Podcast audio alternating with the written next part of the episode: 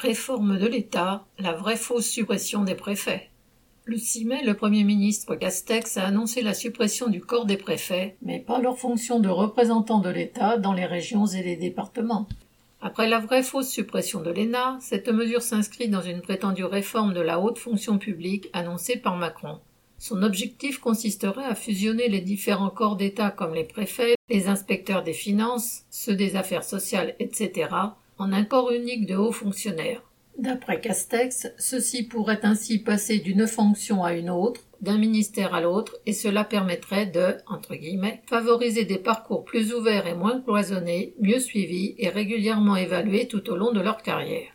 Si cette réforme est autre chose qu'une opération de communication se limitant à changer des étiquettes, elle se limiterait à modifier la gestion et le déroulement de carrière des hauts fonctionnaires de l'État sans remettre en cause leur existence.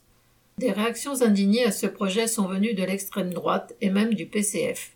D'après Valls, l'ancien Premier ministre de Hollande, il s'agirait, entre guillemets, d'un véritable abaissement de l'État et d'une mise en cause de notre organisation républicaine. Le député LR, Thierriot, y a vu carrément un, entre guillemets, démantèlement de l'État. Pour l'ancien bras droit de Le Pen, Philippot, le projet irait même jusqu'à, entre guillemets, détruire encore un peu plus la France.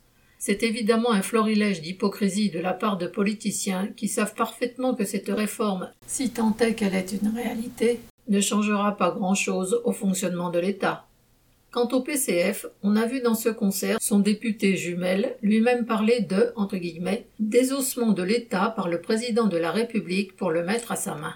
Voilà un bien étrange parti communiste qui, au lieu de dénoncer cet État, appareil de contrainte et de répression, organisé de façon à échapper au contrôle de la population, est totalement subordonné aux intérêts de la minorité de riches possédants qui dominent la société, s'en fait le défenseur.